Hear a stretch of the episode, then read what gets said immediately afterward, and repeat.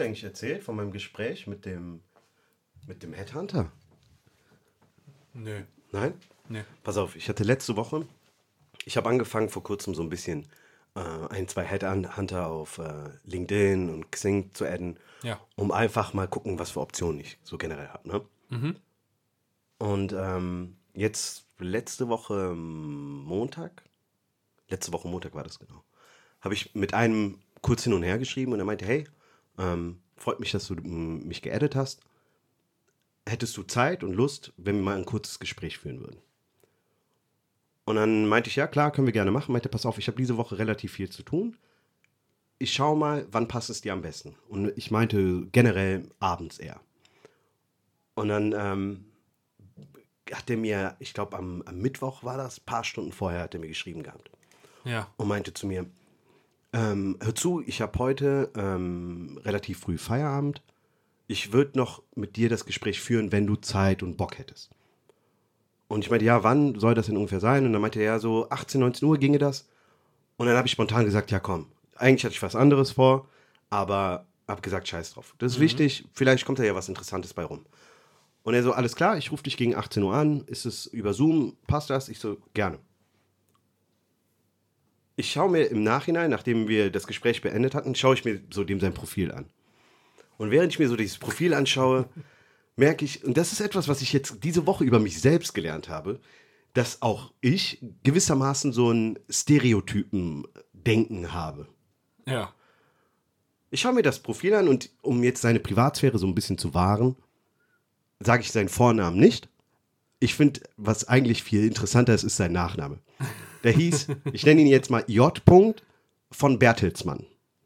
Und ich dachte, alles klar, ist das Fürst von ja, ja. Bertelsmann? Ne? Wer, wer, mit wem habe ich es? Euer Hoheit. Genau, genau. Mit wem habe ich es zu tun? Mit irgendeiner Exzellenz oder was? Auf jeden Fall schaue ich mir sein Profil an. Der ist so 37, 38. Ich habe nur einen Jahrgang gesehen. Ähm, parater Typ. Ich würde schätzen, so wie er klang und so wie er sich da dargestellt hat. Ne? So ein richtiger von Bertelsmann halt. Ja. So mit so einer Fresh- Falke am Unterarm. Ja, so fresh aus äh, Business School, ne? Ja, ja. In irgendeiner Studentenverbindung bestimmt gewesen. Und ich habe dieses Bild so vor mir, wie dieses Gespräch schon laufen wird. Ja. Und habe mich dann darauf eingestellt. Jedenfalls, wir haben 18 Uhr, Punkt 18 Uhr, der ruft an. Kamera geht an, wir unterhalten uns. Ne? Und ich hatte ein kleines Setting vorbereitet, dass ich dann auch dementsprechend. Vor Kamera ist das ja nochmal alles so ein bisschen anders. Ne? dann, wir fangen so an, uns zu unterhalten. Meint der, ja, hey, super, dass das geklappt hat. Und wir haben so, ich würde sagen, 10 Minuten Smalltalk ein bisschen geführt. Und ich habe gemerkt, der ist eigentlich weitaus lockerer, als ich dachte. Aber bleib mal, bleib mal auf jeden Fall in deiner Performance so ein bisschen Vielleicht drin. will der dich ja rauslocken. Ja, wer weiß, ist ne? ein Das ist Trick. ein Trick. Ja, du ja. weißt, diese, Mind Games. diese Young Professionals, so, du, Ja, ja, die kennen die ganzen Moves. Die, Die wissen, sagen wie so, die auf hey, der Straße sich Bruder. zu bewegen haben. Hey, Homie. Ey, pass auf, Mietsch. Folgendes. Wir unterhalten uns immer weiter. Ja. Und plötzlich, ich schaue so, hinter ihm geht halt eine Tür so langsam auf. Und es war in dem Zimmer, es war durch die Beleuchtung und so weiter, war es schon relativ hell. Ja. Aber du siehst so, wie eine kleine Gestalt so in den Raum reinkommt. Und ich gucke so, ich gucke ihn an, aber ich schaue auch irgendwie direkt an dem vorbei und sehe so, zwei kleine Kinder kommen in den Raum rein. Auf einmal, der hört die nicht und der redet so weiter. Ja. Und ich überlege, ey, soll ich denn was sagen oder nicht? Ne? Ich meine, ist ja seine Wohnung, so von daher ist ja nicht mein Problem. Auf einmal merkt er so, ey, der, der ist mit irgendwas beschäftigt. Meine ich, hey, sorry, aber bei dir ist hinten die Tür aufgegangen. Und er meint, oh, auf einmal kommen da zwei Kinder rein. Jetzt pass auf. Das eine Kind war optisch betrachtet, asiatisch, und das andere war schwarz Okay. sofort zwei riesengroße Fragezeichen bei mir. Ich so, hey, die Story muss ich jetzt einfach wissen, so, ne? ja. Und dann kommt das asiatische Kind, meinte, hey, Jungs, ich bin gerade noch mitten am Arbeiten, ne? So, ist jetzt ein bisschen schwierig. Und dann sage ich, ja, aber wir hatten einen Albtraum. Und dann, Oh. der sagt so, ja, wovon habt ihr geträumt? Auf einmal sagt der asiatische Junge, vom Breaking Bad. du siehst so, Yo. du siehst so den Vater, so wie der so in die Kamera guckt, so nach dem Motto, er hatte das gehört, scheiße. Ey, fuck. Und dann, ähm, dachte ich mir, boah, ich bin so gespannt hinter der Story, so was bei denen abgeht. Meinte, hey Jungs. Und dann ruft er seine Frau, die Frau Ja. kommt und die meint, boah, tut mir leid, ich war gerade kurz irgendwie am Abspülen. Kann ich was fragen? Ja, sag mal. Ist die Frau schwarz oder Chinesin? Nee, nee, sie ist Asiatin. Ah, okay. sie gut. ist Asiatin Okay. und jetzt pass auf, also das vorab schon mal gesagt, der schwarze Junge war sein Neffe. Ah, okay. Also beziehungsweise die, seine Schwester hat einen schwarzen Mann geheiratet. Okay.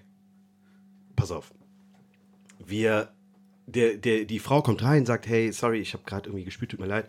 Der dreht sich so um wieder in die Kamera und sagt, ähm, tut mir leid, es passiert mir eigentlich nicht so. Und ich sagte dem, "Ey, alles gut, alles entspannt. und dann ähm, sind wir weiter im, im Text und der, der erzählt ein bisschen von sich, ich erzähle dann weitaus mehr nochmal von mir. Und so irgendwann mal, peu à peu, findet dieses Gespräch so ein Ende, ne? Und der meinte so, hey, ganz ehrlich, ich muss sagen, ich führe am Tag bestimmt so um die drei, vier Gespräche in dem Format. Aber das war mit am angenehmsten, weil es so, so eine gewisse Lockerheit hat. Das ist schon mal gut. Das ist ein Kompliment. Absolut. Und wir haben, ich glaube, 45 Minuten waren angesetzt. Ja. Und wir haben knapp eineinhalb Stunden, 1,45 oder so geredet. Okay, das wir haben uns an für sich gut verstanden. Ich dachte am Ende des Gesprächs, hey, wenn die Bars offen haben, sollen wir mal einen trinken gehen? Ja. So nach dem Motto. Mein new best friend. Und dann reden wir quasi über, wie, wie, wie steif manche Leute bei solchen Gesprächen sind und sich damit einiges ruinieren. Und er sagt, ja klar, ähm, ich finde es gut, dass man ähm, auf der einen Seite versucht, professionell zu sein, aber auf der anderen Seite sollte man authentisch und auch locker sein. Ne? Ich weiß nicht, was mich dazu geritten hat, aber ich wollte es dann in die andere Richtung tendierend übertreiben, weil ich dachte, okay, du, du hast mich schon sehr überrascht mit deinem, deinem, mit, deinem, mit deiner Familie im Prinzip Und dein Breaking Bad und Stories. Breaking Bad voll, aber ich riskiere mal was. Und ich sag, ja klar, ich finde, es gibt keinen Grund, weshalb man nicht ein bisschen lockerer sein sollte. AMK. Was? Ja. Nein. Pass auf. Ja, warte, warte, warte. Hast du AMK gesagt? Ja. Oder hast du das ausgesprochen? Nein, ich habe AMK gesagt. AMK. Ich wollte Oh, wissen, okay, wie der ja, reagiert. Ne? Plötzlich siehst du so, der lehnt sich so ein bisschen zurück, ne? Nein. Und guckt mich so an, aber dieser Blick war, ich war so gespannt, was jetzt kommt. Ja. Wenn man, der kommt wieder ein bisschen näher in die Kamera und sagt, Sick der Land, als ob ich nicht wüsste, was Amenakoide bedeutet. Yo. Ey, Yo. Michael. Du hast einfach dafür gesorgt, dass er dieses Wann verliert. Sind, ich konnte nicht mehr. Der, meint, der so, Geil, du hast gedacht, Alter. ich weiß nicht, was das heißt, ne? Und ich so, Nice. ey, ganz ehrlich, Oh Gott, die Welt wäre so geil. ganz ehrlich, Chapeau, wirklich, sehr, sehr, Aber sehr geil geantwortet. Von allen Wörtern, die es gibt, so, so. Weil, Wie bist du auf AMK gekommen? Ich meine, okay, gut, ich weiß, dass wir das gerne sagen. Nee, auch wenn keiner von uns Türke sorry, ist. das habe ich, aber- das hab ich vergessen. So, ähm, es ging auch darum, ähm, er hatte mir erzählt, dass er eine Zeit lang in Istanbul gelebt hat und, Ah, äh, okay. und okay. ähm, ich weiß gar nicht, warum er mir das erzählt hat. Aber das hatte, das hatte so einen kleinen Hintergrund. Er meinte auch, dass er in seinem Freundeskreis halt. Und ich muss sagen, von einem J-Punkt von Bertelsmann hätte ich auch, ne, das liegt dann bei mir, mit Ja. solchen Vorurteilen einfach nicht hausieren zu gehen. Ne? Aber der hat mich mega überrascht, ganz ehrlich. Ja, ich, geil, ich, ich, fand's, ich fand's witzig, ich fand's, ich fand's interessant trotzdem. Und der ist, ich glaube, der ist trotzdem jemand, der extrem professionell in seinem Beruf ist, der es auch drauf hat. Das habe Mhm. ich auch an allem anderen, was da zwischen Breaking Bad und äh, Amenakoidum die war. Ja. das ist geil. Zwischen Breaking Bad und Amenakoim. So sollte die Folge heißen. Das hat er mir auch gesagt. Ich meine, zu dem ähm, Breaking Bad, ne? Ja. Vor allem dieses Breaking Bad. 'em Wet. Und dann äh, meinte er zu mir so, ja, keine Ahnung, die Kids äh, haben mal zufällig äh, eine Folge mit mir gesehen und fanden es irgendwie super geil. Und ich dachte, okay. Das ist, das ist Aber auch geil. geil. So normalerweise, hey, Breaking Bad kannst du doch nicht zeigen, pädagogisch nicht äh, wertvoll, beziehungsweise sogar äh, äh, gefährlich und so weiter. Und wahrscheinlich hatte der Lockdown Tag 123 einfach so. kein, Kein Nerv mehr Nerv mehr, kein Beschäftigungstherapie und dachte so, ach, wisst ihr was? Guckt einfach, guckt einfach, wie man Crystal Meth kocht. Ich stell mir vor, wie die Kinder in so eine Spielzeugküche so. Das Ei, das blaue Zeug hat 90% Reinheit. geil. Aber das ist richtig geil. Nee, ey, schöne Story. Ey, die ich habe waren- echt ich nicht glaub, damit gerechnet, als du angefangen älter als hast. vier Jahre, Mann. Das Ja, war Mann. verrückt. Und diese ganze Situation war. Es war, weißt du, was ich am geilsten eigentlich fand? Ich fand am geilsten, dass er.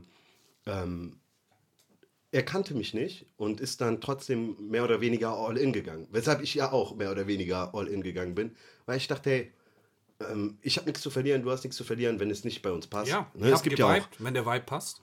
Dann ist es cool. Äh, Ich, darf ich ein, eine Sache auch sagen, ne? Ähm, das ist so eine Sache, die ist aber, glaube ich, auch in Deutschland so richtig äh, ein Problem. Und zwar dieses, du kannst nicht lustig, locker sein und professionell Ja. zur selben Zeit, ne? Oder, oder als ein Mensch.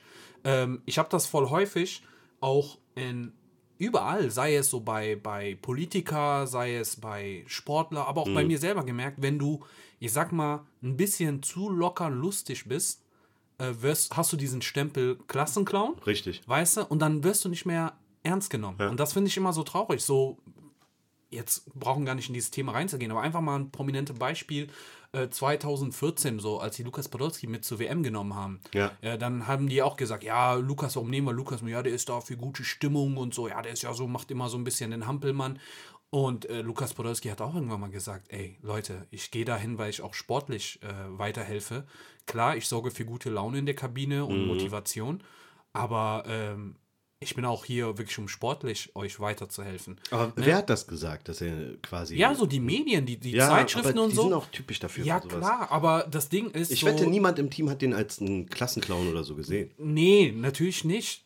Nichtsdestotrotz, äh, irgendwann mal so, stell dir vor, irgendjemand kommt neu zu der Mannschaft, wo Lukas Ja. Podolski spielt, dann geht man auch direkt auf den zu und sagt, haha, hm, AMK und so weiter, Mhm. weil man denkt, ey, Moment mal, ich habe doch in den Medien gesehen, dass du der Lustige bist, so, ne? Und dann werden die merken, nee, Moment mal, auf dem Trainingsplatz ist der Lukas Podolski voll ernst und, und äh, konzentriert. Warum ist der denn nicht so lustig, wie die den da dargestellt haben? Ja. Und wie gesagt, auch bei mir selber im Beruflichen, ich bin so ein naturfroher Mensch und ich scherze auch bei Zoom-Meetings und dies, das und jeder kennt mich so als gute Laune-Mensch. Aber wenn ich, sage ich mal, drei, vier Sachen mache, was lustig ist, muss ich mich selber auch bremsen, damit ich in der Firma nicht so als, äh, ja, Michaels der Entertainer wahrgenommen werde. So, weißt du, was ich meine? Ja. Es hat meiner Meinung nach auch viel damit zu tun, dass die Leute, das ist, wie wir in dem Gespräch hatten, diese Lockerheit selber vielleicht nicht unbedingt kennen und dann automatisch das als Albernheit interpretieren und du am anderen Ende dann an äh, Souveränität und Seriosität so ein bisschen verlierst. Und das ist so, ich finde es halt nicht fair. Und ich bin froh, dass ich dieses Gespräch mit so einem Typen von Mensch dann nochmal hatte, der, wo ich am Anfang dachte so, wow, äh, was erwartet mich jetzt denn jetzt gleich nochmal?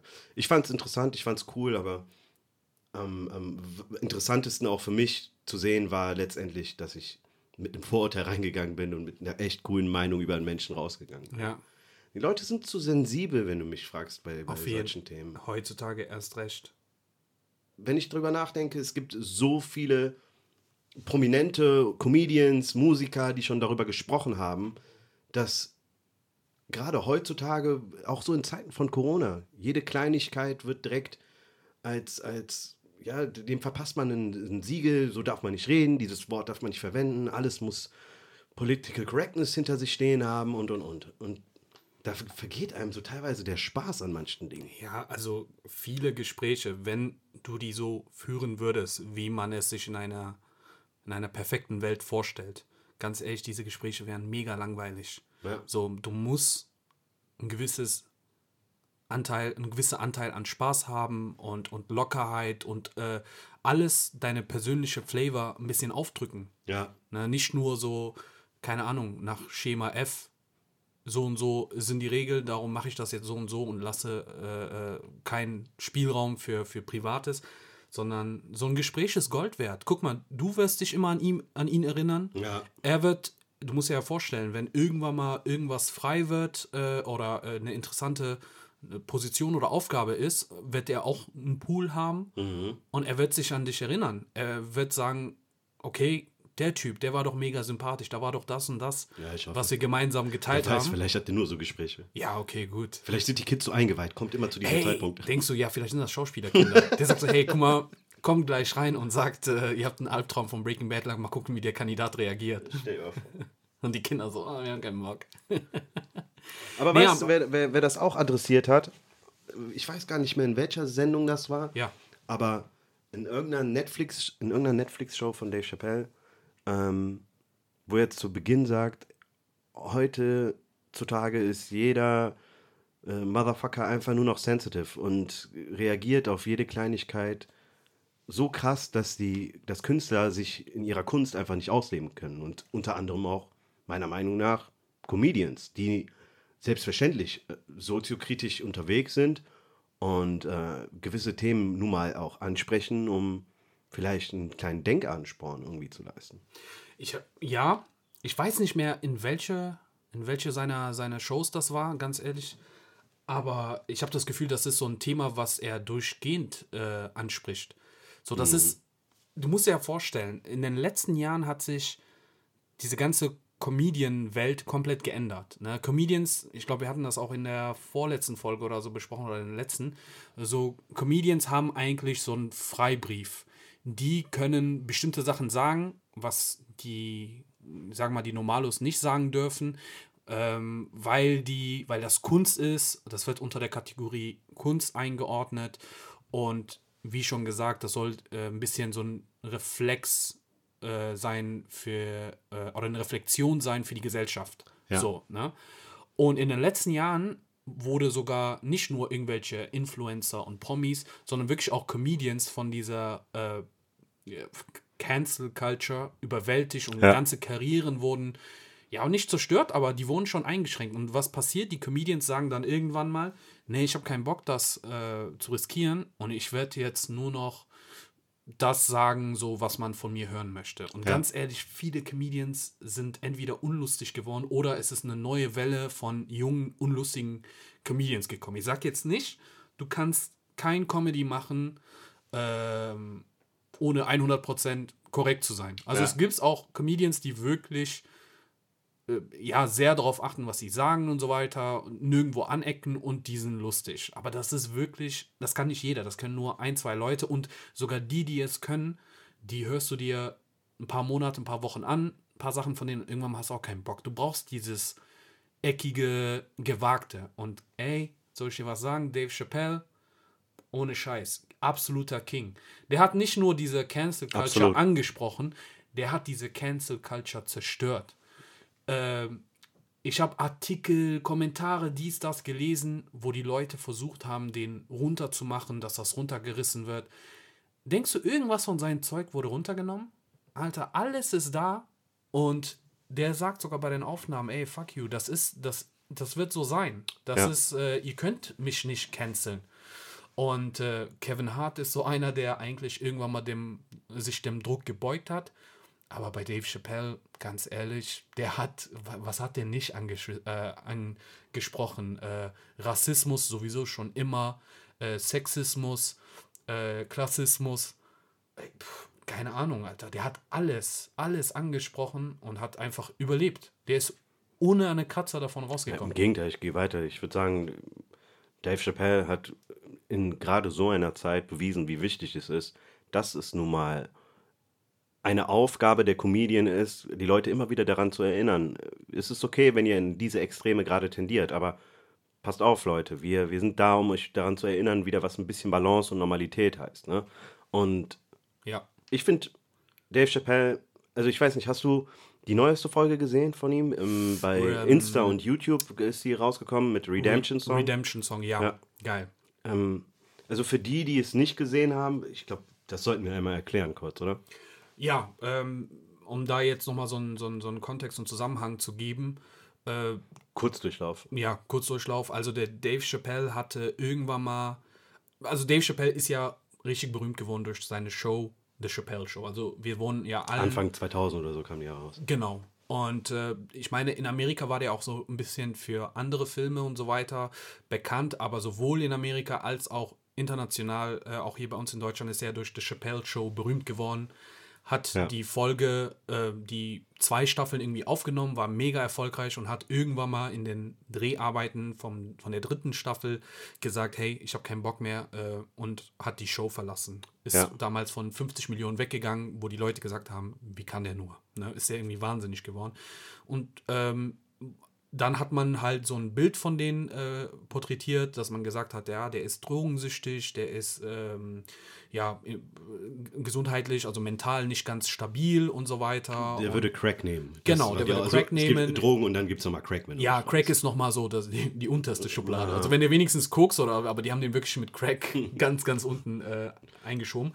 Und ähm, der war ja auch lange Zeit weg von der Bühne und hat vor zwei Jahren Zwölf Jahre war der nicht auf der Genau, Bühne. zwölf Jahren. Also das war irgendwie von 2006, glaube ich, bis 2018 war der mehr oder weniger weg. Und dann so 2017, 18 hat man so langsam Sachen von denen gesehen und 2018 hat er ja dann zwei Netflix-Specials gedroppt, die mega erfolgreich und mega geil waren und so weiter. Und der ist zurückgekommen und der ist einfach stärker und erfolgreicher als je zuvor. Ja, Und in dieser Zeit hat er auch äh, angefangen, dann ein paar Sachen abzuarbeiten. So, Genau. Und jetzt kommen wir zu der Stelle, und zwar hat er äh, mit Comedy Central, also äh, den Sender, den er damals verlassen hatte von Chappelle Show, angezählt und gesagt, so, ähm, gib mir, also ihr habt die Rechte zu meine, meinem Werk und äh, das ist eine mega erfolgreiche Show. Ihr habt mich damals abgezogen mit einem schlechten Vertrag und hat einfach von seinen Fans in ein Kurzvideo mit dem Titel Unforgiven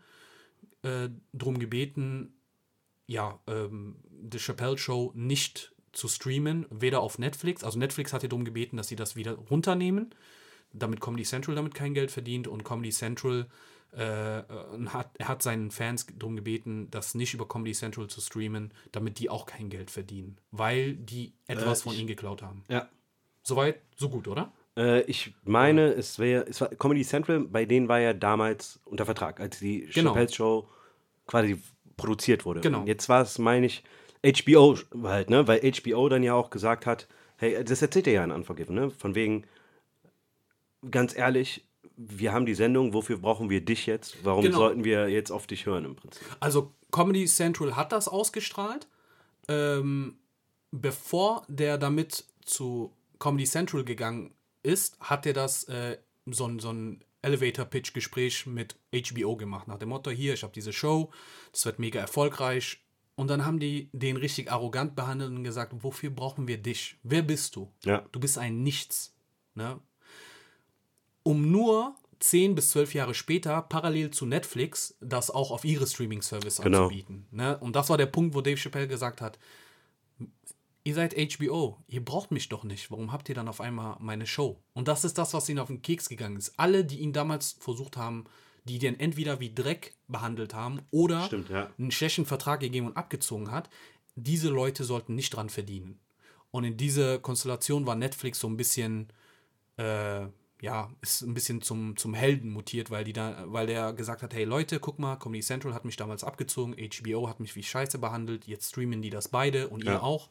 Wenn ihr das, wenn ihr da damit stoppt, wird sich keiner die Show anschauen, weil ganz ehrlich, weniger gucken über HBO als auch Comedy Central. Ne? Also Netflix ist wesentlich präsenter auf diese Streaming, in dieser Streaming-Welt. Ja, und dann haben die das halt, ähm, die Zuschauer haben das gemacht und jetzt, das war so halt alles in Redemption, äh, in, in ähm, Unforgiven. Unforgiven, Genau. erklärt er das. Richtig. Das war das Ende, dass er sagt, bitte schaut euch nicht meine Show an, das klingt komisch, aber ich habe keine Rechte auf meinen Namen, ich habe keine, keine Rechte für die Sachen, schaut euch das nicht an. Netflix hat das runtergenommen, die Leute haben alle aufgehört, sich das anzuschauen. Äh, und letztens hat der Comedy Central so dermaßen unter Druck gesetzt und die anderen auch, dass sie den angerufen haben. Und das erzählt er halt in seinem letzten Video, Redemption Song. Redemption heißt ja äh, Erlösung, also der erlösende Song. Die haben den angerufen und mit denen äh, ja, quasi sich nochmal am Tisch gesetzt.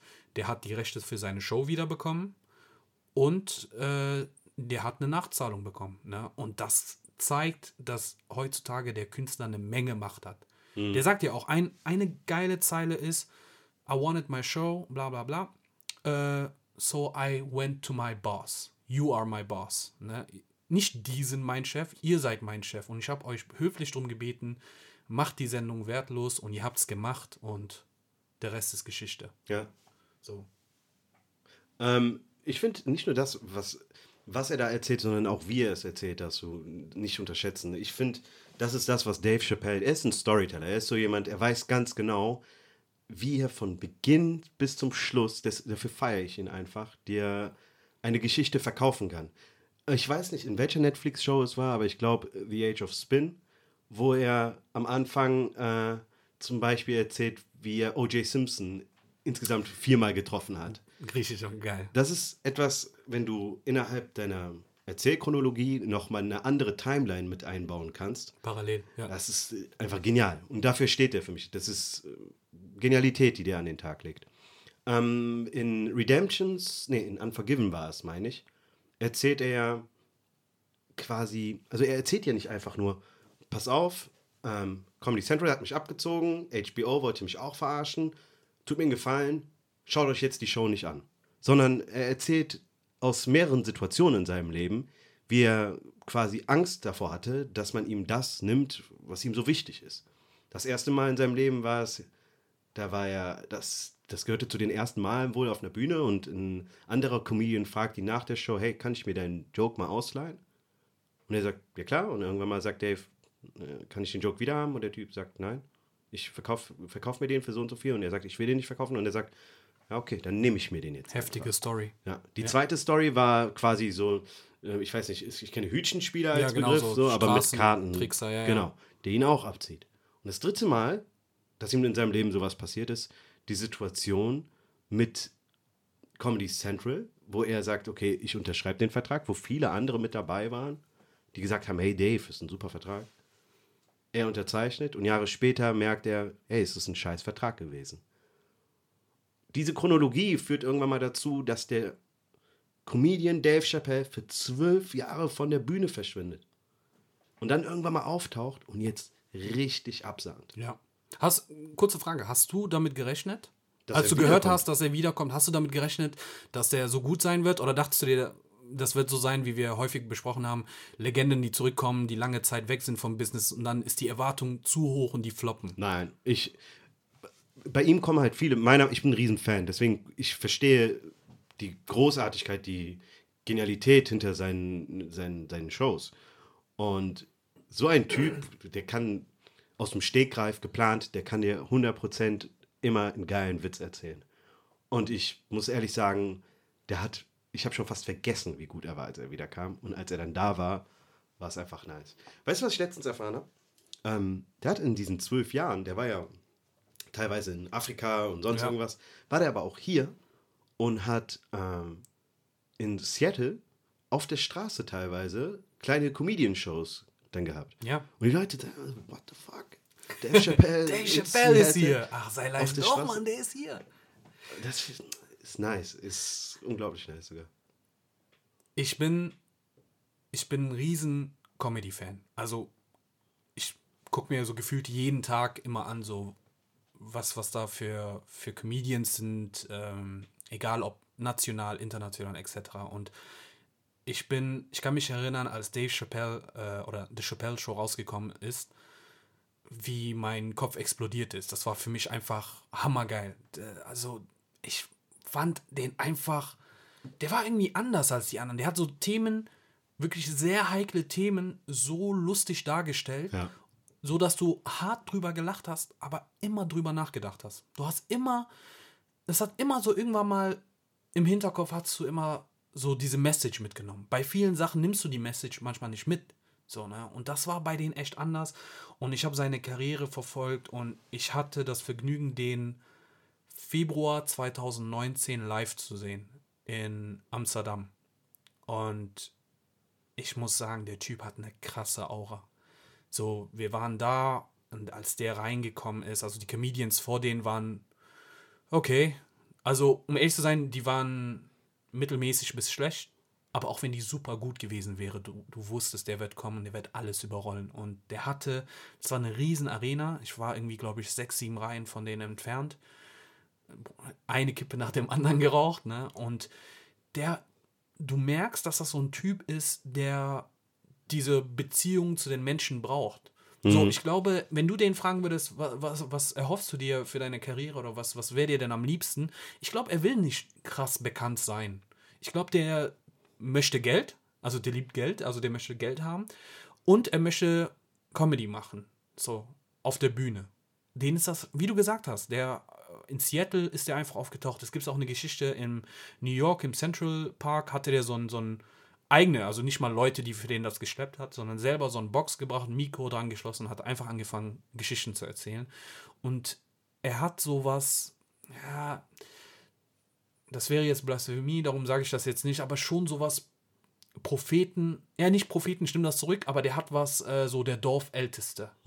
Weißt du? Der hat eine Menge Lebensweisheiten, Geschichten und die er erzählt und du hörst einfach zu. Ich bin jetzt auch weggegangen, also für mich ist Dave Chappelle auch kein Comedian mehr. So, er macht zwar Comedy und ich schätze seine Witze, aber mir gefällt auch diese, diese Transformation, die er vollzogen hat. Der ist jetzt einfach so, ja, so ein weiser Mann, so ein, ja, so ein Lebensgeschichtenerzähler, so. Verstehst du, was ich meine? So Ich ungefähr. weiß, was du meinst. Der hat, ähm, also der hatte die Chappelle Show, dann war zwölf Jahre Stille, dann gab es drei Netflix-Special, die absolut einfach nur witzig sein sollten. Ja. Und dann kam ein viertes Special nochmal, glaube ich, raus. Oder vier und fünf war es, irgendwie so.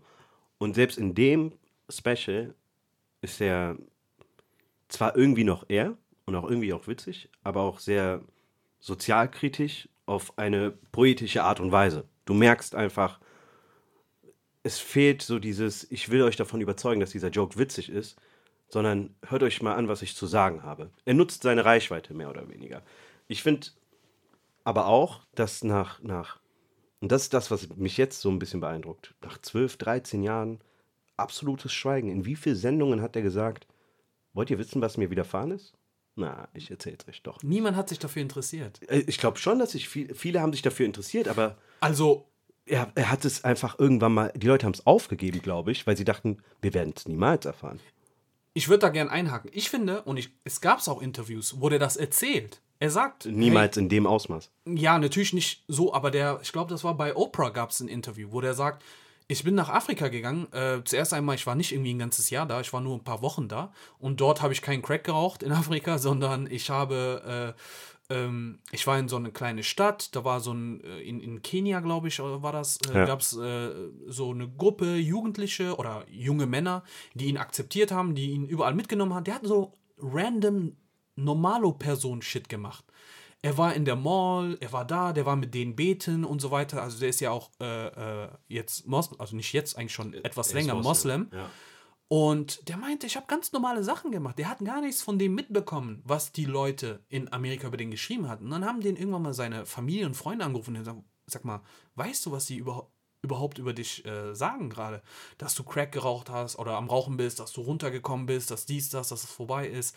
Und er meinte, nee. Und der hat gesagt, als ich dann nach Hause gekommen bin und gesehen habe, was für ein Bild die Leute von mir hatten, da hat er gesagt, boah, Alter, da habe ich richtig Angst bekommen. Da ging es mir richtig schlecht und der hat eine abgrundtiefe äh, Abneigung gegenüber dieser ganzen Industrie entwickelt. Ja. Ja, geht, so geht es doch vielen Künstlern, die einmal hops genommen worden sind. Und er ist aber am Ball geblieben. Seit damals bis heute hat er sich, glaube ich, nie wieder so über den Tisch ziehen lassen wie damals. Ja. Ich muss sagen, ähm, du hast ja auch die Folge mit der Mark Twain äh, Preisverleihung Ja, gesehen. wo die Leute den angepriesen haben. Du, du, also man muss auch verstehen, das ist natürlich in seinem Namen und für ihn alles so aufgenommen worden, aber die Leute, die auf die Bühne gehen, beste Freunde, andere Comedians, äh, Familienmitglieder, whatever, ähm, die, die feiern ihn hart, aber nicht einfach, wir feiern ihn, sondern du merkst einfach, der ist ein Mensch, der deren Leben einfach mit verändert hat, mitgestaltet hat. Ich weiß nicht, ob die meisten das verstehen, aber diesen Preis haben knapp über 20 Leute oder so gerade mal bekommen. Davon waren es drei, vier Frauen, ansonsten Männer. Und das war's. Und wenn du mal hochrechnest, ich weiß nicht, wie viele Comedien es gibt, aber das ist die höchste Ehrung, die du. Das ist so der heilige Gral der Comedianpreise. Das ist äh, ganz klar auf dem gleichen Level wie Nobelpreis. Das Genau, ist wie so ein richtig. Nobelpreis. Also Ich würde sogar sagen, das ist wertvoller als ein Nobelpreis, weil der Nobelpreis in den letzten Jahren so gut wie gar keine Bedeutung hat. Also zumindest der Friedensnobelpreis. Ähm, ja, es ist absolut eine, eine Würdigung, was er da bekommen hat.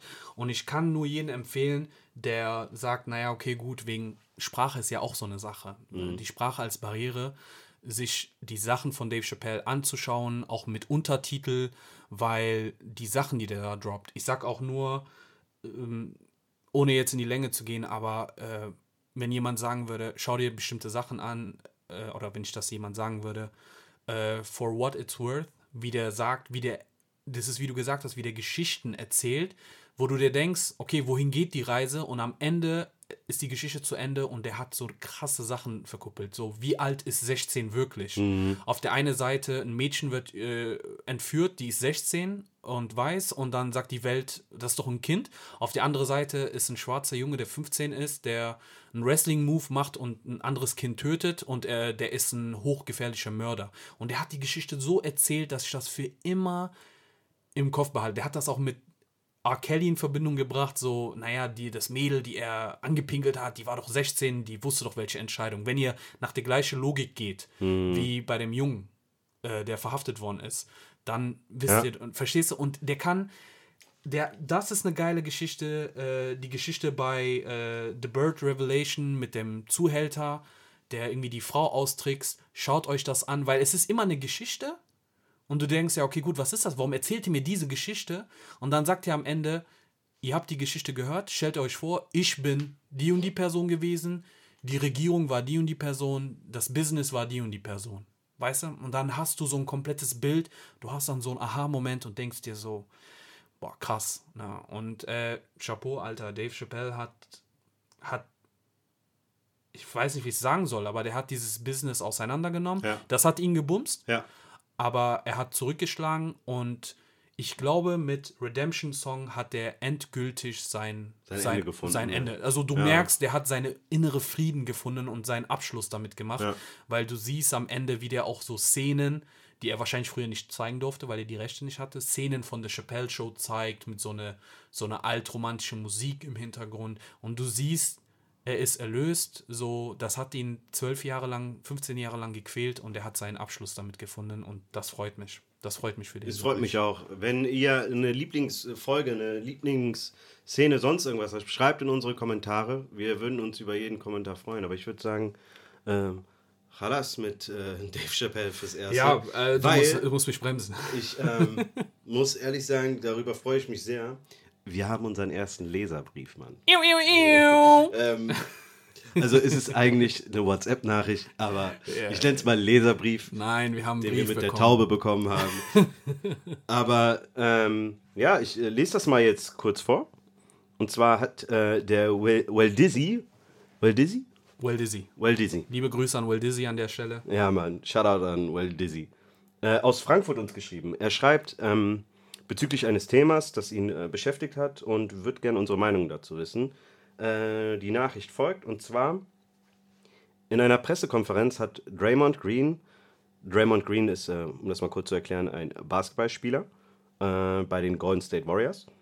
Ähm, hat Draymond Green nach dem Spiel gegen die Cleveland Cavaliers deutliche Worte für den Umgang des Teams mit An Andre Drummond geäußert, welche für Furore gesorgt haben. Was haltet ihr von der Kritik über die ungleiche Behandlung von Spielern und Teams? Ähm, doch, die Situation müssen wir mal, glaube ich, kurz erklären. Wir haben uns das Geil. ja angeschaut und uns überlegt. Vielen Dank nochmal an der Stelle. Ähm, Ich finde es ein super Thema, was er ausgesucht hat. Eben, ich finde es, also um das mal grob zu sagen, ich finde es ein Thema, das viele Sportarten betrifft, aber die Situation kam jetzt in der letzten Zeit, weil wir auch in einem Trade-Fenster jetzt demnächst wieder sind, zu oft. Und folgendes ist passiert. Andre Drummond ist ein Spieler von den Cleveland Caval- Cavaliers, das erklärt diese ja in seiner Nachricht so ein bisschen. Und der hat sich für ein Spiel bereit gemacht, umgezogen, sich warm gemacht, Plötzlich verschwindet er in der Kabine, kommt wieder und ist in seinen Straßenklamotten. Er hat keine Sekunde quasi gespielt. Der Grund dafür ist, dass die Wahrscheinlichkeit sehr hoch ist, inzwischen wurde es bestätigt, dass er getradet wird, heißt eine andere Mannschaft gegeben wird.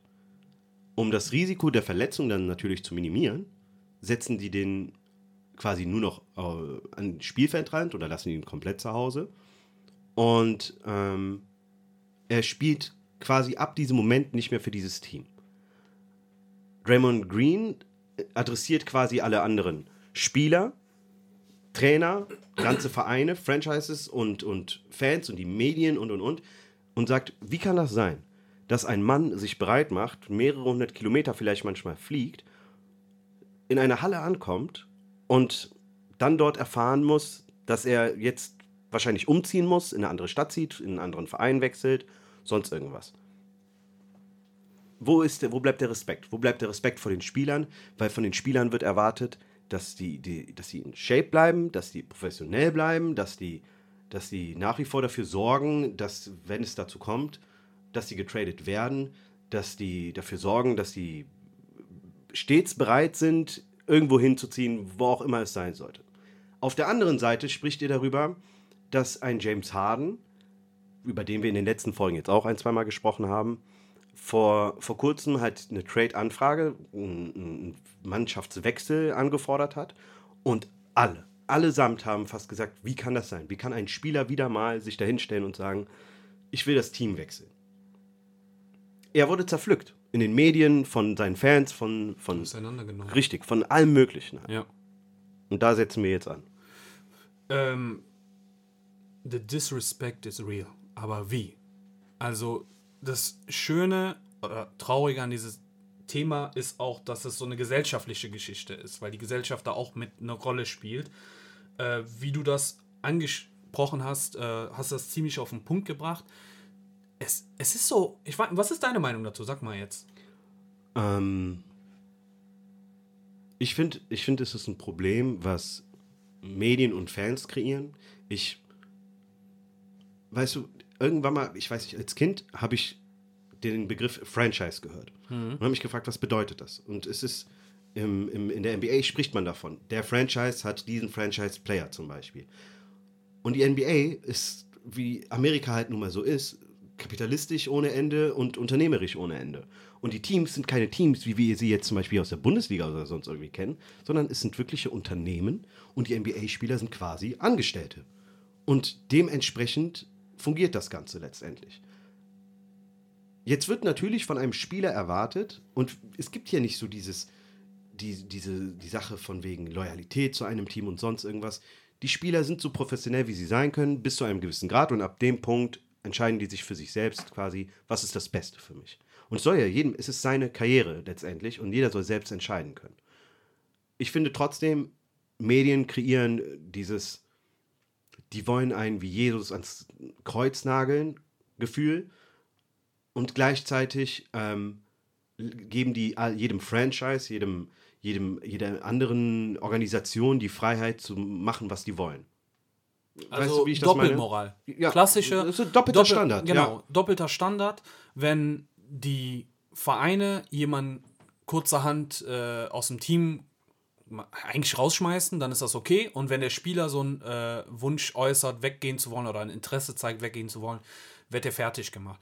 Und Ich finde, äh, es ist, sorry, um das mal zu beenden, ich finde, es ist okay, dass die, ähm, dass es diese Trades in der Form gibt. Ich finde, man kann es nur anders ha- abhandeln. Das Genau, da, das ist nämlich äh, der springende Punkt. Das war auch mein Problem. Äh, ich habe mir das auch mich ein bisschen mit, dem, mit der ganzen Geschichte beschäftigt. Und ich muss ehrlich sagen, ich. Ein Trade passiert mal. Es ist dann so. Manchmal will der Spieler weg, manchmal will der Verein einen loswerden. Mir hat es nur nicht gepasst, wie die das gemacht haben. Dass der mitten im Spiel, das ist doch total unnötig. Ich meine, ich kann es verstehen, wenn der Verein sagt, hey, wir wollen nicht, dass du dich verletzt, Ja. ne, weil wir können dich nicht traden. Das ist ja ein, ein Lost für beide. Wenn der sich verletzt, dann kann er äh, nicht für seine neue Mannschaft generell spielen, äh, beziehungsweise keiner möchte ihn haben und der Verein wird den nicht los und kriegt auch kein Geld oder einen, einen anderen Spieler oder einen Pick dafür. Das kann ich voll und ganz verstehen. Was mich an der Geschichte stört, ist, warum mittendrin, das war doch mitten im Spiel, dass er äh, in die Kabine gegangen ist und seine Straßenklamotten angezogen hat. Zumindest Draymond hat das in dieser, in dieser äh, Im, Interview im gesagt. Warm-up war ich, meine ich, war das. Ja, aber da, auch da Auch da. schon ist das total unnötig. So, warum soll. Ich stell mir vor, der hätte sich beim Warmmachen oder so verletzt. Also, das macht keinen Sinn. Entweder lass denjenigen zu Hause, Ja. weil das sind ja auch Strapazen für die, für die Spieler. Äh, fertig machen, Corona-Test unterziehen, quer durchs Land fliegen, dies, das. Das ist total unnötig und außerdem, neben diese unnötige Anstrengung für den Spieler, ist eine Sache, was ich total unnötig finde, ist, du blamierst ja auch den Spieler. Du zeigst ihn quasi live im TV, du bist nicht wichtig für uns. Also irgendwie verlieren die Spieler ja auch äh, ihr Gesicht bei der ganzen Sachen. Und das ist das, was mich persönlich total abgefuckt hat. Man hätte sagen können, hey, du brauchst gar nicht erst mit uns fliegen, du wirst nicht spielen, weil du wirst getradet. Okay, ist zwar scheiße, aber danke für die Info. Dann hat der halt wenigstens zwei oder von mir aus ein paar Stunden oder einen Tag frei. Um mit dieser Nachricht fertig zu werden, ist okay. Aber ich gehe mal davon aus, dass sie denen das auch direkt vor Ort gesagt haben. Ja. Und Also das äh, ist doch im Schnitt, unnötig. viele, viele, viele Spieler erfahren ihre Trades. Ähm, Dwayne, Wade, Dwayne, Dwayne Wade hat in einem, in einem Kommentar da sich dazu geäußert und hat erzählt, hey, ich hatte Mannschaftskameraden, die haben von einem Spiel zum nächsten an der Tankstelle beim Halten von irgendwelchen Leuten erfahren, dass sie gerade getradet worden sind. ja, Sowas. von irgendwelchen Fans. Ne? Es gibt ein wirklich schlimmes Video von Harrison Barnes, der im Spiel ist, sich den Arsch aufreißt. Ich glaube, der hat damals bei den Mavericks oder Kings gespielt, Ja. eins von beiden. Und dann auf die Bank kommt, eigentlich nur ausgewechselt wird, Mhm. weil er gerade getradet wurde halt. Und du siehst halt im Close-Up, wie die Kamera auf sein Gesicht geht und wie er die Nachricht erfährt. Du merkst an seiner Mimik und an seiner Gestik so, hey, was, was, was Ja. geht ab?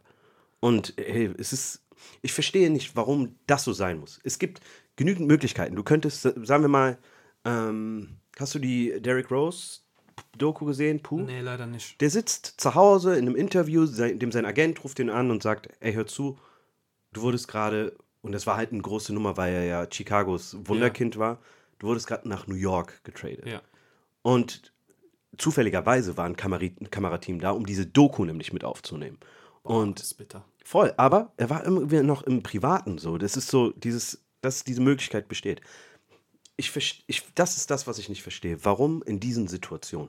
Ich habe letzte Woche, nee, diese Woche war das, ähm, irgendwo im Netz gelesen, dass die Bayern ähm, ein Gespräch mit, äh, mit Süle geführt haben und ihm gesagt haben, dass die nicht zufrieden sind mit seiner aktuellen Leistung. Wenn er sich in nächster Zeit nicht steigern sollten, sollte, dann überlegen die, äh, den nicht äh, irgendwie zu Ja, verkaufen. zu verkaufen. Genau. Irgendwie an Chelsea oder so. Ja. Jetzt denke ich mir, guck mal, das ist eine Option. Lass die Medien das erfahren, dass das so ist.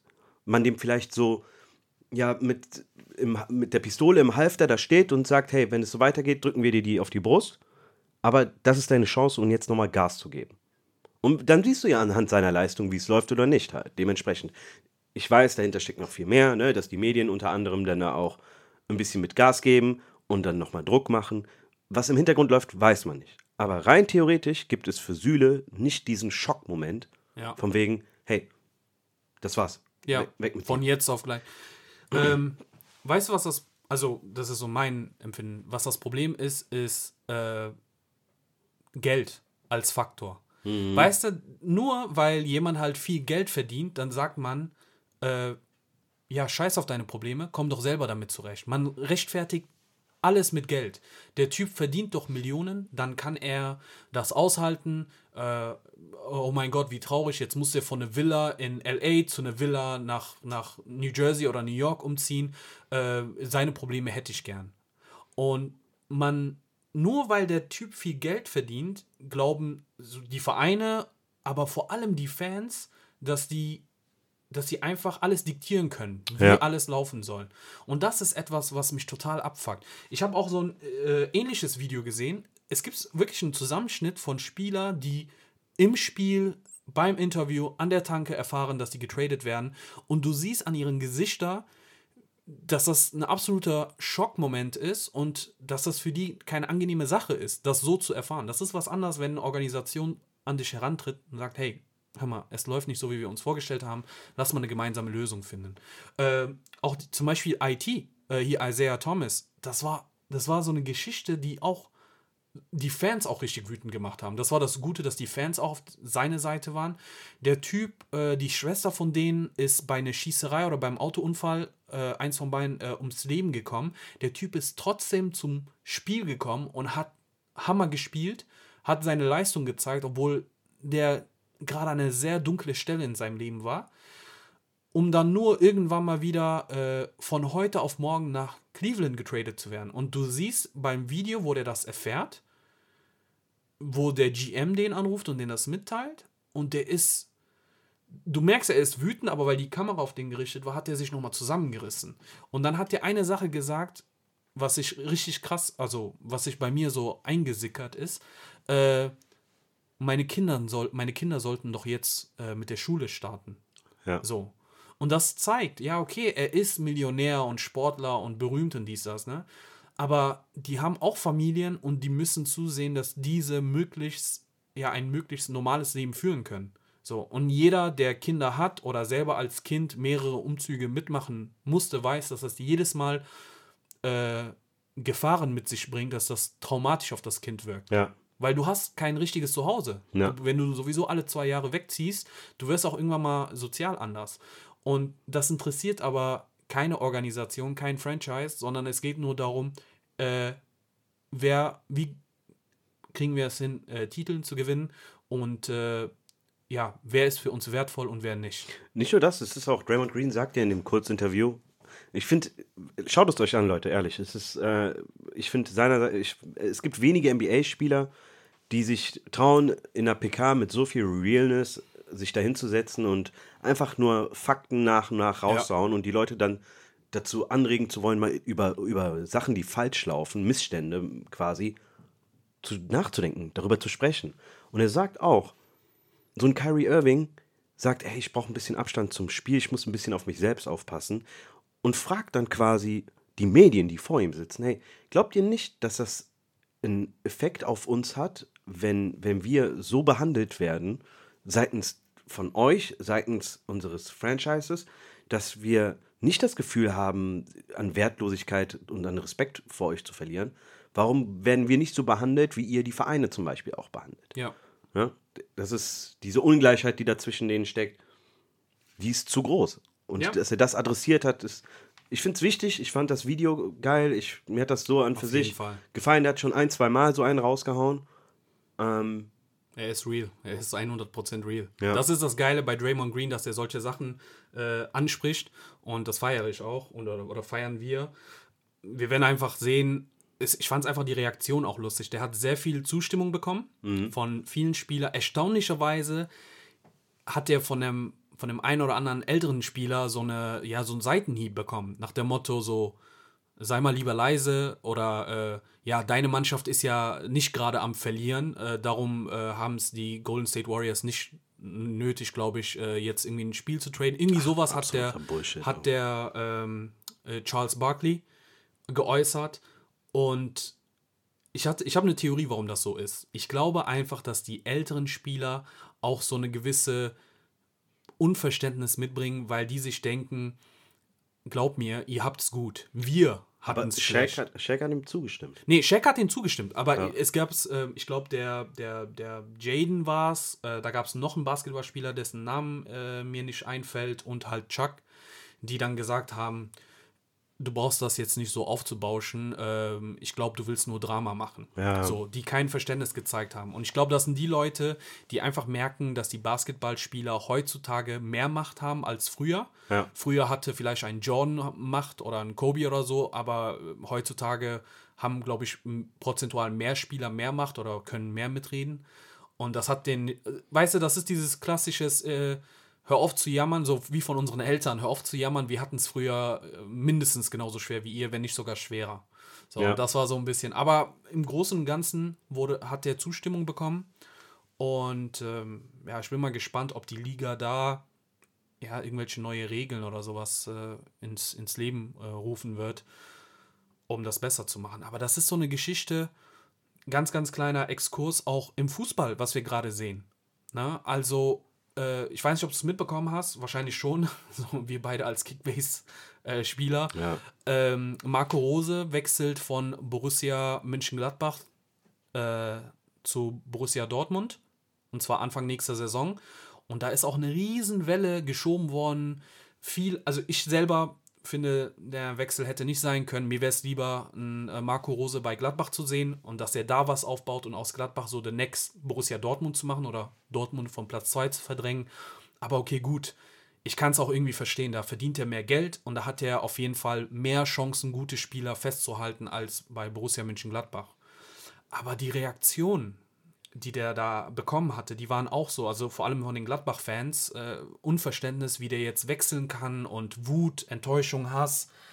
Und der Typ hat nicht mal mittendrin gesagt, hey, ich spreche ab, sondern der hat von, von einer Klausel Gebrauch gemacht, die in seinem Vertrag war. In seinem Vertrag stand, okay, der hat, glaube ich, einen entweder zwei- oder vier Jahresvertrag unterschrieben. Und da stand, wenn bestimmte Vereine anfragen, dass er freigestellt wird und wechseln darf. Ja. Mitten in seinem Vertrag. Und da hat der Max Ebel, jemand, den ich sehr schätze und feiere, ich sage, der ist der nächste Uli Hoeneß im Fußballgeschäft, hat dann gesagt, ey Leute, ihr könnt nicht sauer auf ihn sein. Ich habe diese Klausel in, seinen Vertrag gesetzt, ihr müsst sauer auf uns sein.